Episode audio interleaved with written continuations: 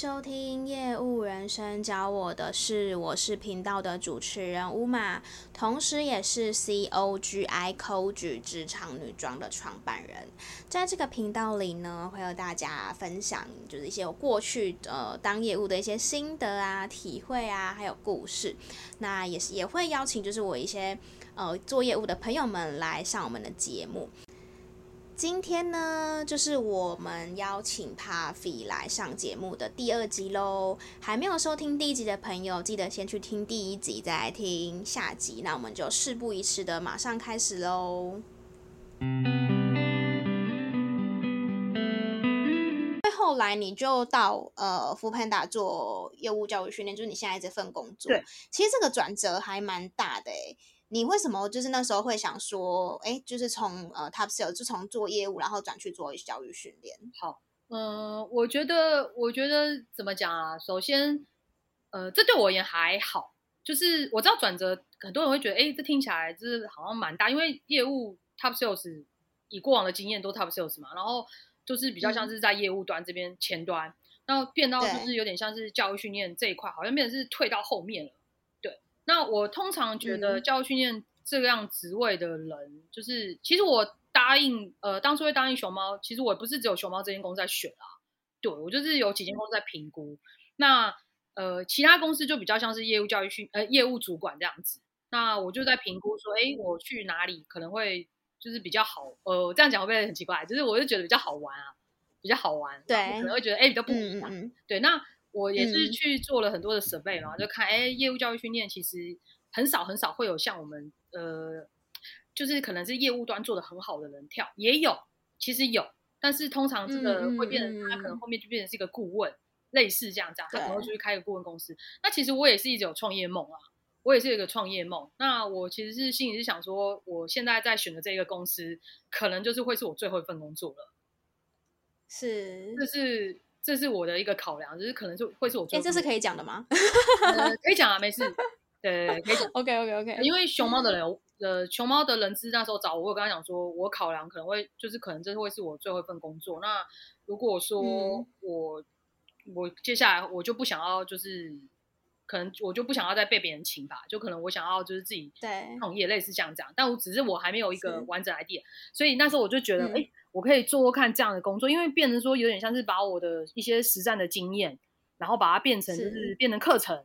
把它变成课程，具体的，对对对，嗯。然后我觉得熊猫这里是给我，呃，以课程来讲哈，我们以课程跟教育训练这一块来讲，它给我非常非常大的权限，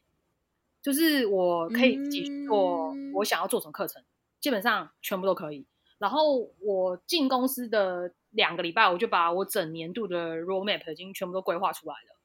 然后就是可能一个月上四堂课，嗯嗯嗯、那这四堂课我要讲什么？那到现在可能我一个月讲两堂，可是我还有加强课等等等等等，就是这些东西就是一直就是由我自己去发想，然后我自己去想，所以我等于要统整我过去的经验，然后再可能想一下别人可能的别人吸取一些别人的经验，然后去把它变成是课程。但是因为会很怕，我觉得教育训练。这一块会很怕变成是纸上谈兵，那可能是因为好久过去刚好有经历过团购平台啊、系统商这些东西，所以我经验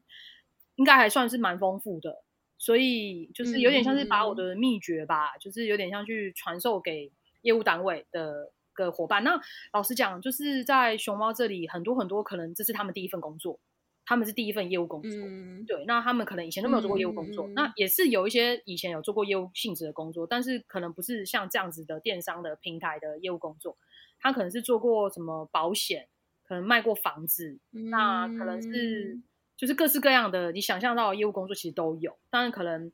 可能就是他们没有做过类似的，那我就是要去想要怎么让业务去吸收进去，比如说你是新人的时候，你会想要学到什么？那还是如果你是资深了。那你要选到什么？那我觉得现在的职位比较偏向是有些有时候要有一些策略，然后统整管理，然后也有跨部门的协调等等。可能我想到什么一个发想，然后我觉得哎，我我想来做这件事情，然后可能跟我们的业务总监讨论一下，他说好好，Puffy 那可以来做做看，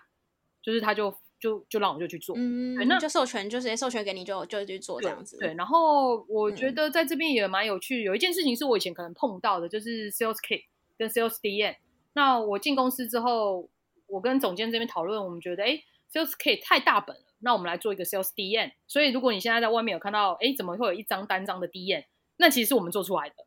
对，那这个 DM 有三种版本，哦、对，这是很新。然后 Sales K 的我们也做出新版了，就接下来要开始用。那这个东西就是要跟我们的跨部门来来来跟他们说，哎，我要做成什么样的 DM，让我们的业务出去扫街的时候可以用。所以这些东西就是有跨部门的协调嘛。嗯、好，然后像还有我要跟呃呃这份工作蛮多蛮多的细节。那还有就是我要跟新加坡这边，我必须要每个月要跟他们开一次会。那因为呃熊猫在亚太区有非常非常多多个国家。那我这个职位是去年的十二月，呃 APEC 区就是新加坡那边要求台湾也要一个这样的职位才开始找人。对，那其他国家可能陆陆续续都刚好有这个位置的人了。所以开会的时候很有趣，开会的时候可能就有柬埔寨的人，然后可能马来西亚的人，对，然后有香港的，嗯、对，就是你只要想到熊猫在亚洲区有哪些国家有进军的，就是大家都一起开个会，对，是类似每个月会有一个就是分享 update，对，然后、嗯、呃最近的话我就是比较偏在做专案，就是新人的的专案这边，就是 onboarding 这一块，可能我要再把它更齐全一点。了解，好啊，因为其实，在我的眼里啊，就是 Puffy 是每天每天都很有热忱的的工作者。然后，其实业务工作有一个部分是做陌生开发嘛。那你觉得在陌开的这个心态上，嗯、就是要怎么样去面对被拒绝这件事？因为我相信这个是有很多人他可能想要做业务，然后他可能想到要陌开，他可能就怕，或者是说他可能现在正在做业务，但他可能觉得陌生开发对他来说。会有点抗拒，或是甚至他可能做陌陌开陌陌开到他可能想要离职。对，那你觉得就是在这个部分上是可以怎么去调试心态面的部分？嗯，好，怎么去面就拒绝？要怎么去觉得说哦，被拒绝没关系这样子？呃，我我觉得可以分呃，我觉得首先要先看他的公司是哪一个类型的公司哎、欸，因为如果说我们先讲到，嗯、比如说呃熊猫，现在我这个、我的公司，我们这边的业务在做陌生开发的话，他可能。可能讲电话嘛，然后约到老板。那但是我们还会有所谓的，就是、嗯、呃地推的业务。那地推业务，它的陌生开发可能就是直接扫街的时候就直接进去跟老板，可能找到店长，嗯、然后老板就直接讲了。对，那我我觉得，我觉得不管是就是他打电话去，或者是说他是面对面的这样子的话，我觉得首先第一个脸皮要厚吧。对，就是脸皮要厚啦。嗯、我觉得脸皮要厚，然后再来就是说。呃，被拒绝，我觉得要用一个心态，就是很正常。就是你被拒绝，真的很正常啊。嗯、就是他不认识你，他一定会拒绝你啊。他如果不认识你，然后他还对你很热情，那还真的有点奇怪，对啊。你就想一下，但如果你是老板，然后你突然接到这样的电话，你你会跟他你会跟他聊一个小时吗？其实很难诶、欸。如果是以团购或者是外送平台来讲的话，嗯、那当然我等下会再讲系统商，可能不一定，系统商真的不一定。嗯，可是。我在讲的是像我们这样子的，以我现在的外送平台跟团购，真的被拒绝是很正常的啊，所以我才会说，其实外送平台在的业务在陌生开发的话，大概就十五秒吧，十五秒到三十秒，你就是要讲重点了，对，因为我不认识你。那如果是面对面的话，嗯、其实他也不会真的直接拒绝你啦，他可能会直接跟你说他现在在忙。或者说啊，我不要，我不要。可是你可以转变心态啊，你可以跟他说哦，老板没关系，我知道你在忙，那我改天再来拜访你。就是你就把这个视为一个一个一个常态就好了，你就把它视为是一个常态。然后当你一直一直被就是老板一直这样说，其实其实就觉得蛮正常的，没有什么。对啊，嗯、那我我知道有很多人可能会觉得说啊，怎么办？那一直被一直被拒绝，好像好像。好像就是只有一直被拒绝，可是其实当你一直被拒绝，可能十个里面被拒绝，你总是会有一个是成功的啊。你要找到就是那一个，嗯，那一个没有拒绝你的。对，那这个是我觉得在平台跟就是团购、外送平台跟团购可能会遇到的比较会被拒绝的这样子开发。嗯嗯嗯。那但是在如果是在那个系统上的话，我其实有真的打过一些电话，是可能那个行销。他刚好可能他今天心情好吧，或者是可能那个老板真的哎，你好像是一场及时雨，你突然打电话给他，然后他突然哎跟你聊，他突然觉得哎你好像能够给他一些建议，他真的就跟你聊很久，对啊，我觉得我是有遇过，就是真的有跟我聊超过三十分钟，而且还蛮多的。那我觉得我也不会想说哎，我一定要跟你成交，我就是会一定会聊到后面，我一定会加 line，对，那这些陌生开发，我觉得我的心态都是这样，就是我不会把拒绝当成是很丢脸，或者是把拒绝当成就是一直在闷在心里面。我会把拒绝当成就是其实是很正常的，那我就是用正常心态来看。嗯、那我的目的其实就是想要在他的心里面留下一点印象。那我的目的就是想要跟他有联络方式，嗯、对，我想要跟他有可能加到 Line，或者是有任何联络方式都好。嗯、那这个我会让我就是后续会有我可以再做别的事情，我才能够有后续的事情啊。嗯嗯。所以在我的心才能够有后续。对，所以在我的心态，我会是这样去看这件事情的。嗯，对。了解，对啊，因为其实有很多人说业务这一份工作是可以累积的，你应该也这样觉得吧？就是其实做业务是可以累积的。那你有没有就是曾经某个 moment，就是有曾经想过要放弃，还是没有过这件事？好，我我先回答，感觉好像没有，我好像没有，我都还蛮正面的。对我，我觉得，我觉得是不是可以累积？对，一定是可以累积的。对我而言。对，因为我觉得现在的我就是、嗯、就是过去的过去的累积，就是每一每一个工作、嗯、每一个经验，嗯，还有每一个可能过去发生的事情，就是累积成现在的我啊。对啊，因为也不是，是我也不是一开始就会这些东西，然后也都是有遇到很多很多的人，然后可能提点我啊，教我啊，然后因为我觉得业务单位就是要一直学吧，就是可能要、嗯、不能就是觉得自己就这样就就停了，就是总会有比你厉害的人。真的，那很多产业可能很多产业的业务也有很多是我们没有了解的地，我们不清楚的地方。比如说像我就很佩服房仲，嗯、房仲的业务，我超级佩服房仲业务。嗯、对，那我觉得房仲业务的他一定有很多他的莫开或很多他的眉眉角角是我们不知道的。对，那我就觉得我会觉得这也是我会想了解。对，那呃。对我而言，就是现在的我，就是过去每一份工作学到的经验的累积。那放弃时刻的话，呃，其实我真的没有就是想放弃的时候，哎，就是我好像没有这样的念头。嗯、但是我会有就是比较沮丧的时候，可能就是嗯，这个多少啦？对对对，我觉得或多或少大家可能都会有沮丧的时候嘛，尤其是可能是业绩不好的时候，业绩不好的时候就会怀疑自己呀、啊。嗯、那我会有这个时刻，可是。嗯，我觉得我也会有一个观念啦，就是业务就是会有分大小月，就是它总是会有好的时候跟不好的时候。嗯、那如果这个月可能不好，那我没关系，就是我们还是想办法冲冲看。那是下个月就是要把它变得比这个月更好。你跟自己比吧。了解了解，其实像呃刚刚听的大家听，相信大家听了 Papi 的分 Papi 的分享啊，你会发现说其实他。过去大部分都是在对一些品牌老板端嘛，就是从团购开始就是了，从团购到一期到虾皮到九呃九一到虾皮到 Shopline 都是对于开店老板端。对，那其实虽然说我们的工作是鼓励他们开店，鼓励他们创业，然后鼓励他们去行动，但是我自己个人的话，是我有时候也会。就是被客人激励到，那你有没有就是曾经被客客人激励过的故事可以跟我们分享？好，呃，我跟乌玛蛮像的诶，就是其实就我跟刚才跟大家分享的嘛，就是我会有一个观念，就是其实每一个客户，虽然客户有时候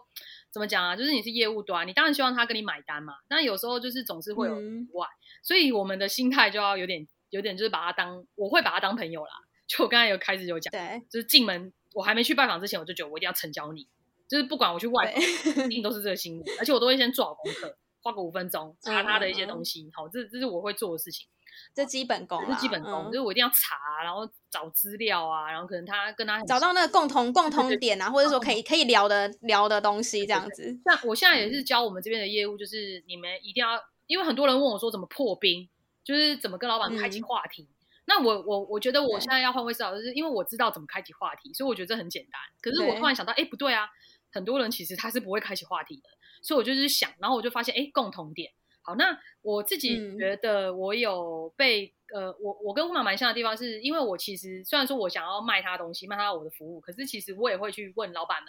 或者是问这些创业者，就是，哎，你们当初的初衷是什么？为什么你会想要做这个品牌？嗯、然后为什么你会卖这样的东西？然后我其实会跟老板聊，哎，我基本上真的没听到。光是 Shopline，你看我们那时候签多少店家，我我应该是真的每个店家我都聊过，就是可是这个聊不是一直聊，嗯、我是会在跟他可能在真的了解他啦，对对，在讲方案的时候，嗯、呃，你你知道我以前比较没有在 Shopline，，我可能就没有那么我没有那么常外访，我是用电话就可以，嗯嗯嗯嗯，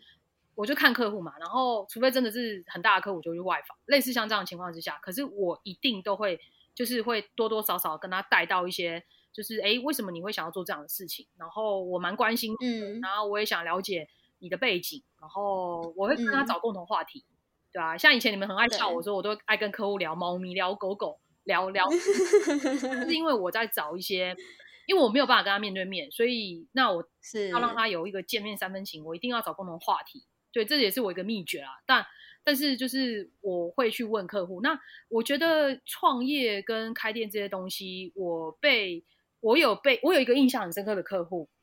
我可以跟大家分享。但是他不是，嗯、呃，应该说，但是在我九一的时候。在我九一的时候，我那个客户是卖素食的，嗯、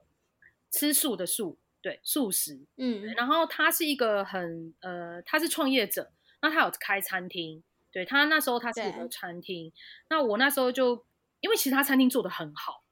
对，他其实台北有一个餐厅，素食餐厅，然后我记得他是高雄的店家，高雄有个餐厅。好，那那那时候是我们出差的时候，就是他是我的客户，然后他他也买了九一的系统。我就跟老板娘聊嘛，我就说，哎、欸，老板娘，为为什么你会想要？我觉得你的素食餐厅其实就是已经真的做得很好了，那你为什么还想要做这個？就是做官网？那他年纪蛮大，他五十岁，嗯嗯对，然后他就跟我说，其实因为就是他是做吃素的，那他觉得吃素这件事情是爱地球，然后是环保，嗯，不管你是，嗯，不管你的吃素的出发点是什么，他觉得，嗯嗯，因为台湾吃素的人其实。你没有那么多，然后他希望是能够把这件事情透过他，如果今天做了一个官网，他希望能够把这些理念，然后做了 app，他希望吃素的人可以容易找到他，然后把这些吃素是对地球好的，然后当然，当然他们他们的呃，他们观念是除了对对地球好之外，这也是比较少杀生，对他他是那种嗯嗯嗯家人的心态，所以他会这样讲，但是我就觉得他很伟大。因为其实这系统年费也不便宜，真的，一九一的系统年费二十六万、二十二万，嗯，对。但是他就觉得说没关系，那我愿意花这样的钱。虽然说我餐厅经营的很好，可是我就想要让更多人知道吃素是、嗯、是为了自己好，也为了自己好。嗯嗯嗯。那我就是决定要来做这样的事情。但是他年纪真的很大哦，他不是二十几岁、三十几岁的创业者，他是已经五十几岁了。对。那我我觉得他让我印象非常非常的深刻，嗯、就是人家五六十岁的，就是嗯一个阿姨。我都叫她姐啊，对，都还在，嗯嗯嗯嗯嗯，对啊，然后都还在宣扬这样的事情。那其他的人，是，对我，我对他印象真的，嗯嗯嗯，那其他很多，就觉得他很认真，然后就是因为有有应该是说，你觉得说他除了就是做好他自己的事情之外，然后他也是真的很认真的去想说，可以透过什么方式再去传达他的理念，对，给呃，不管是他的客人也好，或是一般民众也好，这样子。因为因为说真的，很多人都会说，创业不就是为了要就是赚钱嘛？然后就是你要先想办法活下去嘛，嗯、然后赚钱，然后就是你一定是还是要有钱才走下去啊。可是他已经超过，有点就是超过是这样子的心态，他是真的是让我印象超级深刻。我很少很少，因为每个老板们跟不管是不管是什么样的店家，我真的会聊。对啊，那在双湾的话、嗯，我记得有一个选物店老板，呃，他们是两个人创业，也让我印象蛮深刻。那其中一位他是从法国，他是去法国学蓝带。我这样讲，他应该如果他有听到这节目，他就知道我在说他。开实体门市，他们有开实体门市，对对对。然后，而且他现在听说开第二间还第三间门市了。好，Anyway，然后他们也让我印象蛮深刻的，是在于说，就是他们是也想要做一些好事。当然，这是他们的品牌啦。那他们就希望，呃，台湾人对欧洲市场比较不了解嘛。对，然后他希望能够让更多人了解，哎、嗯，其实欧洲这边有很多很多很不错的商品，然后透过他们能够有这样的管道把它引进进来，就有点像选物店吧。对，我觉得，嗯嗯嗯嗯嗯，也是跟他们聊蛮久，然后也是近期让我觉得，哎，他们也是有默默想要做一些好事，就都是想要传递一些他们自己的理念呐、啊。对，嗯嗯嗯，对啊。好啊，那因为其实你过去的经验啊，就是大部分都是以网络产业为主。对，那因为我们可能有一些听众，他们可能是别的产业的，或者是说可能社会新鲜人，他们也是在寻找他们想要待的产业。那你觉得做网络产业的业务有什么是必备的条件？就举例来讲，好像我觉得如果你要去做网络产业的业务的话，你可能就是要很乐于学习。对，就是因为这是不会有呃学完的一天，跟就是变化真的很快，所以你不可以觉得说哦，我就是学完我产品就就这样了。对，我举例类似像这样子，就简单来讲嘛，第一个部分就是好，就是你为什么要做业务？对，然后你为什么要选择做？嗯就是可能是网络产业的业务，对，那就是我觉得还是要回到初衷吧，你的个性适不适合，然后就是说你要蛮了解自己的，你因为我觉得每个人是这样啦，嗯、就是就就算你之前是做业务，你有你比较厉害的地方啊，可能有的人他是很适合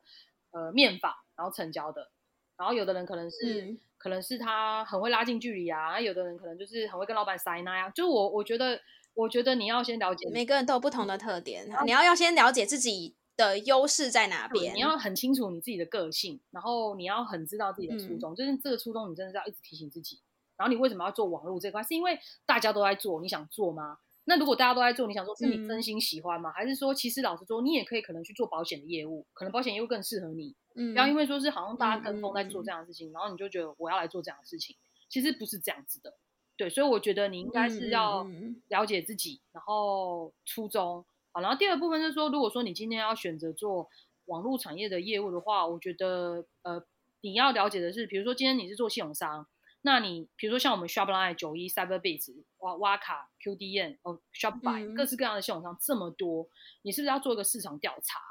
对，那你是不是、嗯、呃，网络上面现在真的什么资料都查得到？你要可能要了解系统商在做什么。那如果说你今天是要做所谓的平台的业务，也就是说 Momo、PC Home、乐天，那你可能就要了解这些平台业务他们在做什么。好，那我觉得像我以前在做虾皮时期，在做团购的时候，其实我也是整个去了解虾皮上架的店家，就是我去了解商城的心态、C to C 的心态、抽成是多少。那我觉得你换成你是业务的时候，你也要去做这些事情，也就是说你要非常敬业、嗯、敬业的，你要了解敬业、敬业相关吧。好，敬业相关这些知识，那再来就是像我马说的，嗯、就是其实这个真的是学无止境，就它绝对没有你学习停止的一天，嗯、因为太多太多的新名词一直出来。以前大家都讲 O2O，O，其实不好意思，O2O O 已经过、嗯、过气了。现在我们在讲 ONO，嗯，那什么是 O2O？什么是 ONO？、嗯、对，电商有各式各样，就是超级超级多的呃简称名词。那你如果你的你要做这一块的业务，那人家在讲这些东西的时候，你不会，那你怎么去说服老板？好，那像 Shopline 比较特别嘛，Shopline 我们还卖 POS，我们还卖直播。嗯、那 POS 厂商，你是不是应该了解说 POS 厂商有什么 POS 厂商？那他们的优点在哪边？缺点在哪边？你要非常非常清楚这些事情啊，因为讲真的，我觉得这是很基本的条件，就是竞业分析。那这些东西你要把它吸收背起来，放在自己的脑海里面。那当有客人来问你的时候，你也要很直觉的能够侃侃而谈。对，那再来就是说学无止境，你要一直去不断的充实自己。不管是行销也好，像像我老实说，我觉得系统商的业务真的是要蛮懂蛮多东西的。比如说，像我以前蛮常问乌马广告这一块啊，因为广告不是蛮长，但我就会很想了解说，哎，那如果他投广告，他会在哪边看到哪边怎样怎样？因为我可能都被问，因为你的窗口可能都到窗口，对，所以我就会蛮常问乌马这件事情嘛。乌马现在在广告广告界，对，那因为我没有在广告界待过，我就会很想知道，所以我自己也会去网络上面找很多很多的书看。就是我觉得，嗯、我觉得这些东西真的是学无止境。那呃，除了这个是业务基本坎之外，我觉得还有看书吧。我觉得看书，因为我是真的是一个蛮喜欢看书的人。我到现在我的阅读量是，我不敢说非常多，可是我的阅读量是基本上，我一个月至少看四到六本的书，四到六本的书。嗯，然后有我很喜欢的书，我可能三天就看完了。对，那可能是商业类啊，可能是呃管理类，可能是呃就是各式各样的书，我全都看。对，我都看。然后小说类我也喜欢，我就看。我没有去限制的，就是增广见闻啦。因为你要如果要增，如果你不够增广见闻的话，你怎么样跟老板有话题？对，没错。所以，这也算是其中一个嘛，对不对？对，我觉得这也是我自己一个，我后来去仔细想想看，为什么我会有这么多的话题可以跟人家聊，而且我各式各样的产业我都大概有点涉略，嗯、是因为我真的看很多的书。对，我看书看很多，嗯、然后这些东西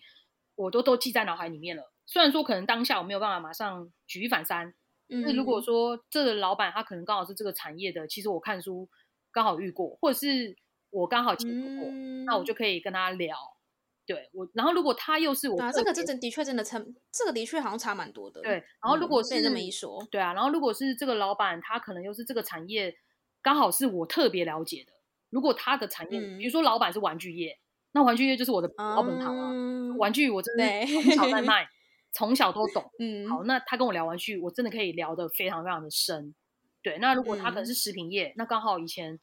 就跑餐厅、跑团购，食品店家老板心态在想什么，大概知道。可以聊得很深，他因为他因为他就觉得你懂他，他不觉得你不是只是想要买他的东西，啊、那他觉得说，哎、欸，其实你知道他在想什么。所以其实我都是在闲聊之中跟老板们就是拉近距离啦。我觉得还有，嗯，我也去回想为什么我们业绩，嗯，就是因为我也蛮会拉近距离的，然后我没有距离感，对我蛮没有距离感，嗯、所以这些都是一些我的优势吧，这些都是我的优势。嗯，所以我觉得如果是现在可能想要做业务的听众们，或是不太了解我们这个厂我们在做什么的话，其实你。真的可以静下心来好好去想，因为我觉得你可以先试试看啊，就是试了之后真的不适合，那你就换，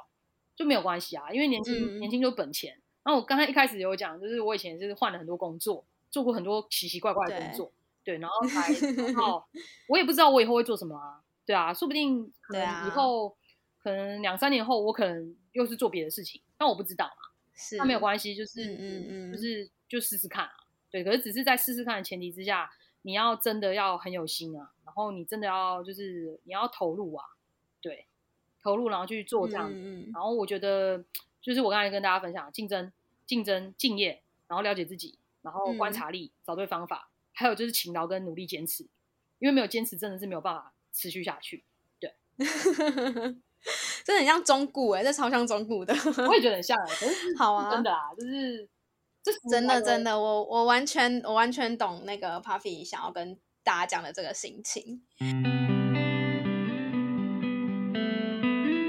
好啊，那呃，就很谢谢 Puffy 今天的分享。然后最后最后就是，我是真的也蛮好奇，然后加上我觉得，嗯、呃，因为现在就是我们所谓的 Z 世代嘛，就是千禧年的同学们现在都已经大学毕业了。对，哎，算了，对，你都已经大学毕业了。对，那我我觉得就是呃，现在的。可能比较年轻世代的人呐、啊，就会觉得说，我可能工作跟生活我要分很开，就是我工作就是工作，嗯、生活就是生活。我可能下班我就不想回，就是公司的讯息或客户的讯息之类的。嗯，那你自己个人就是会觉得说，嗯、呃，就包括你像现在现在教育训练，因为你说有很多是可能是第一份工作嘛，可能大学刚毕业的毕业生，嗯、那你是怎么样去去劝他们这件事情，或者你是怎么样去让他们知道说，哎，其实。呃，你是怎么调你你个人怎么调试的，跟你怎么去劝他们的？我还蛮好，我是这个人真的蛮好奇的。哦，好，呃，我这边可以跟大家分享一下，但是我觉得这个答案没有对跟错啊，就是每个人的、嗯嗯嗯、每个人调试的方法都不太一样，因为每个人都有一些舒压方法。其实这个老师，这个这个乌马这个问题，其实老实说，我们这边的业务，熊猫这边的业务，其实也很多人问过我这个问题，真的，因为每一次的课程，其实我都有 feedback 表要让大家填。嗯那我会有一题，就是可能你有什么话想跟 Puffy 讲的，或者是课程，就是我都会有设计一些问题让他们去回填，因为我我需要跟他们有些互动，跟了解现在他们在想什么，毕竟年龄有差嘛。对。然后就真的是每一次都会，就是陆陆续续都常真的，因为他们不知道彼此填什么，正常的会有人问我说：“哎，Puffy，你是怎么去时间管理？然后你是怎么去调整你自己的心情？”我必须要说，其实我现在也还是在，我没有觉得我调试的非常好。但我也还是在慢慢一直在找我自己的方法，因为以前我在调试心情的时候，是我可能周末去咖啡店。我在讲以前的业务性质工作的时候，嗯、我就去咖啡店，然后我可能去喝杯咖啡，然后去咖啡店就是可能也没干嘛，就坐在那边跟朋友聊天什么，就对我而言就舒压了，就对我而言就是嗯，就放空，然后不要想事情这样。哇，那个时候我是这样，可是这几年来我发现，哎，咖啡店，然后跟朋友聊天，好像没有办法就是舒压了。我变成就是往大自然，嗯、可能就爬个山，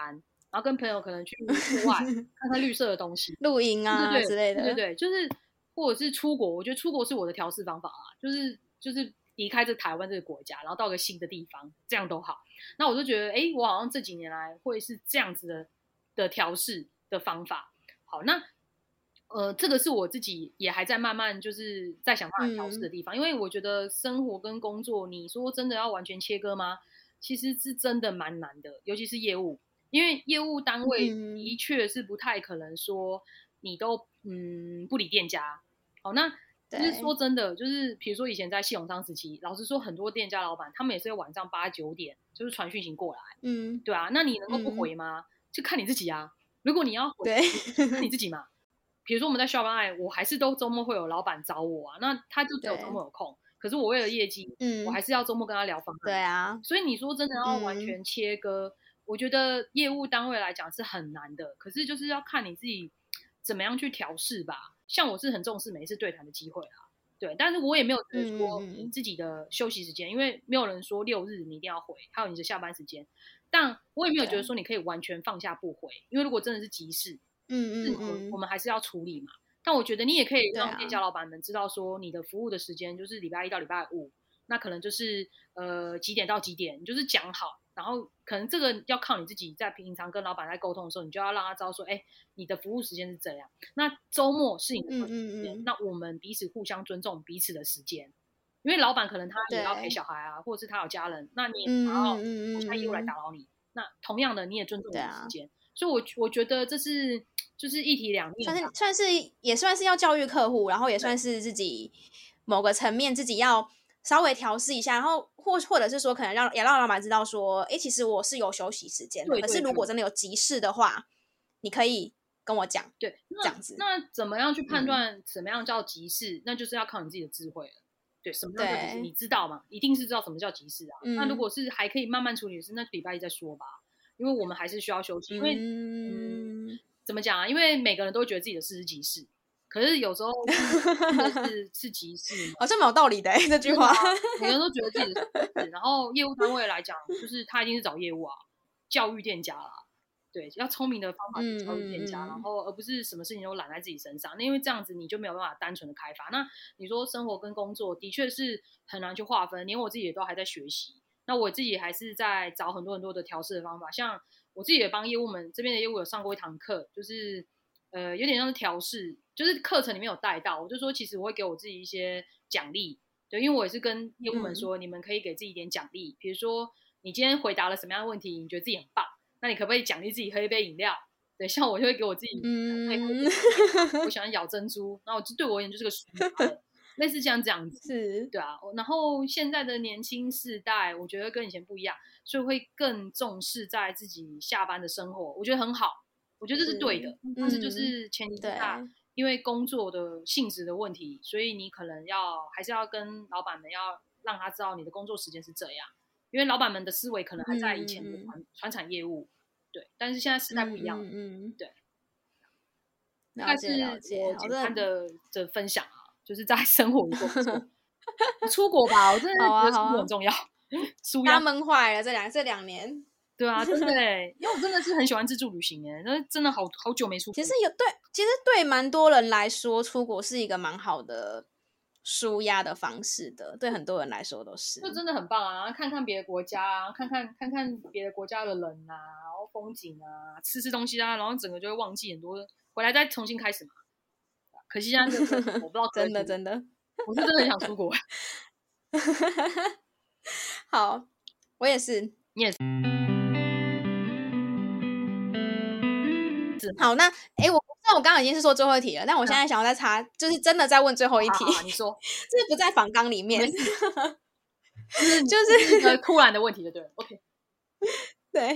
就是因为像 Papi 知道我现在就是。在，我就创办一个就是那个职场女装的的品牌嘛，然后就是一直在推广就是职场穿搭的这个理念。那因为因为你现在我想说，现在你现在都叫做教育训练啊，你有在教就是员工这这个部分嘛？就有关于形象面的这一块，还是说呃你自己个人对于这块想法是什么？我跟你分享这件事情，因为呃，这是我有一次有一个课程里面我有讲到就是形象这件事情，然后因为对我。我忘记有没有跟大家分享到，就是熊猫其实是有分电销部门跟地推部门，就是所谓的 tail sales，、嗯、就是电销，好，然后地推就是我们所谓的就是就是外面在扫街的这些业务。好，那电电销部门是不是在办公室里面，所以穿着老板看不到，对不对？好，所以穿着就比较没有那么严谨。嗯、那可是，在地推部门，嗯、因为你是代表着熊猫，你要出去，对，那其实就像五马的品牌，嗯、因为。就是教大家上班族你怎么穿，怎么样去，就是去把自己穿出一个专业感。嗯、那我觉得，我觉得在业务端其实的确是需要专业感。就是以我们以前在学校来讲，嗯、其实你看我们讲座，我们一定是穿西装，我一定是穿西装。对，对，这个这个这个这个是我从在九一就养成的习惯，而且我一定会有一个西装外套放在公司，甚至于两件，因为我随时可能要去拜访店家。嗯嗯嗯，那这是我养成的习惯嘛？是，可是我有观察到，呃，因为我其实，在熊猫有教大家说，就是出去外面就是不可以穿牛仔裤，不可以穿短裤，嗯，然后服装仪容要服装仪容要整齐，然后不可以就是。就是女生可能也要注意一下服装仪容啊。就是我我们其实是有立这样的规则的。嗯、就是我来了之后，我跟业务总监有讨论这样的规则，是最近才刚开始，